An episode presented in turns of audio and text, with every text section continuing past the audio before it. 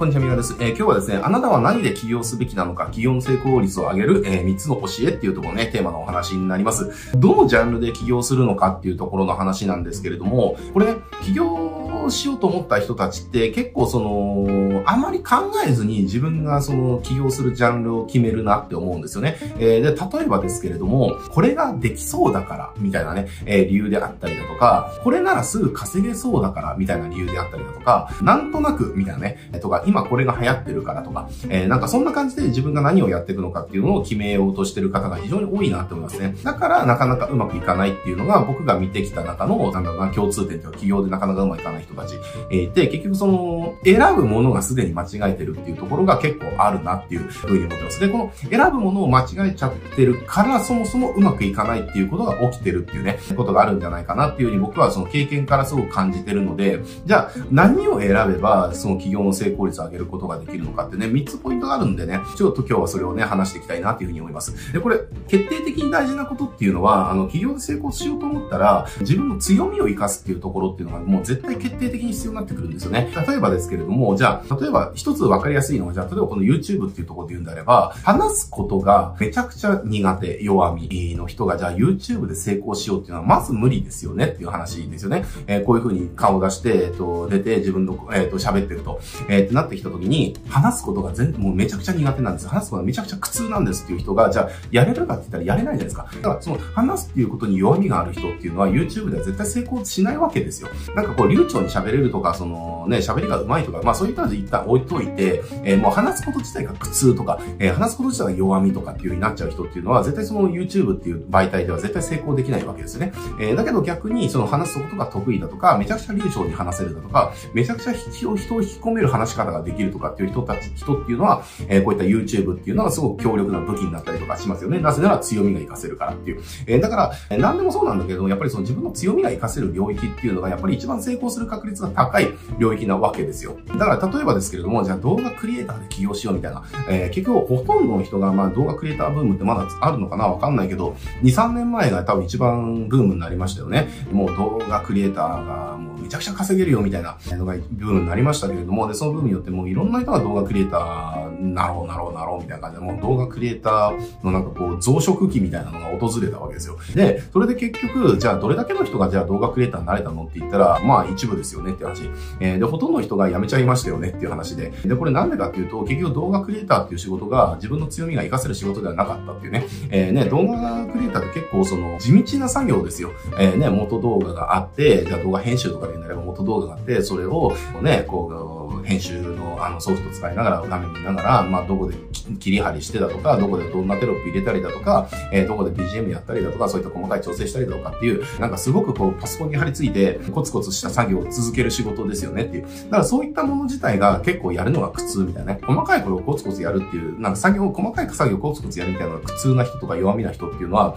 絶対向いてないわけですよね。だから、そういったのが向いてない、そういったのが弱みな人が動画クリエイターとか選んでも結局やれないから、えー、うまくでならないですよ。うまくならない。だから、えっと、企業で成功もできないしっていう、えー、話ですね。まあそんな感じで、結局やっぱりその、そもそもの話、起業して成功しようと思ったら、で、その成功率上げようと思ったら、自分の強みが活かせる領域っていうので、起業していかなきゃいけないっていう、えー、っていうところは、そもそも抑えなきゃいけませんよっていう話ですね。だからなんかこれが自分ができそうとか、これがなんか流行ってるからとか、これが今稼げそうだからっていうので、何で起業するか決めちゃいけませんっていう話ですね。えー、そういった理由で、えっ、ー、と、選んだものっていうのは大抵うまくいかないんでね、やめましょうっていう話。じゃあ自分のその、じゃあ強みっていうところを、じゃあ、あの、じゃあどうすればね、見つけることができるのかっていうところが、まあ二つ目のポイントになってくると思うんですけれども、えー、これ結局は自分のの強みっていうのが何なのかっていうのが分からなければ当然強みなんてのは分からないわけですよ。だから自分の強みを知るっていうことっていうのが二つ目のあのポイントになってくるんだけれども、えー、やっぱり自分のじゃあ基準が何なのかとかっていうところをやっぱり自分でその自己分析していくっていうところは絶対やった方がいいかなってますね。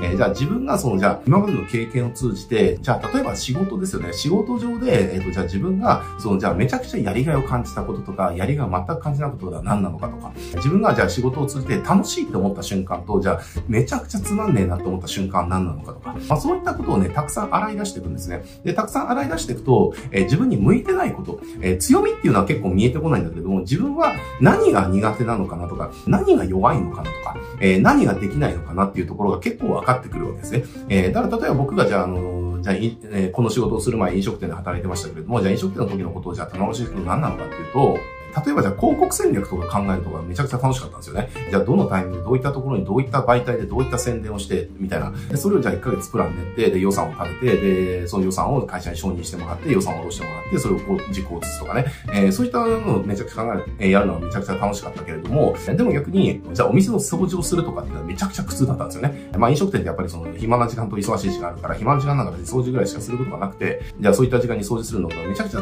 つまんなかったんですよ。とか、あとは、その、じゃあ忙しい時間お店を回すとかっていうのはめちゃくちゃ楽しかったんですよね。もうね、テキパキ指示を出して、お店が円滑回るようにいろんなことに目を配って、ピークタイムを回さなきゃいけない。まあこれ飲食店のね、あの、なんか店長経験とかある方だったらわかると思いますけれども、まあ地獄じゃないですか。地獄の忙しさになるわけですね。だから一つの判断ミスっていうのがもうお店がこうやられるね、原因になるし、でも、えー、そこでもう効率でどう、誰をどういう風に動かすと、えー、最もその問題なく回るのかっていうところとか、えー、やっぱりそういったところとかこう考えながらやるっていうのは、まあその場直感で判断してやっていくっていう感じですけども、そういった時間ではめちゃくちゃその楽しかったけれども、えー、でも暇な時間、こうね、暇にぼーっとしてるのとかめちゃくちゃつまらないとか、あったりだとか、だそういうふうなことをやってったりすると、いや、自分がじゃあ何に、じゃあ、その、楽しいって感じるのかとか、何が、じゃあ向いてないのかなとかわかるわけですね。えー、だから僕の場合は、その、暇とかっていう、その、じゃあ、な同じことを黙々と続けるみたいなことっていうのが、えー、向いてないんだなっていうことがわかるし、暇な時間をこう仕事で過ごすっていうことがめちゃくちゃ苦痛なんだなってわかるわけですよね。えー、だから楽しいと思えることとかってじゃあ何だろうとか、えー、っていう感じで、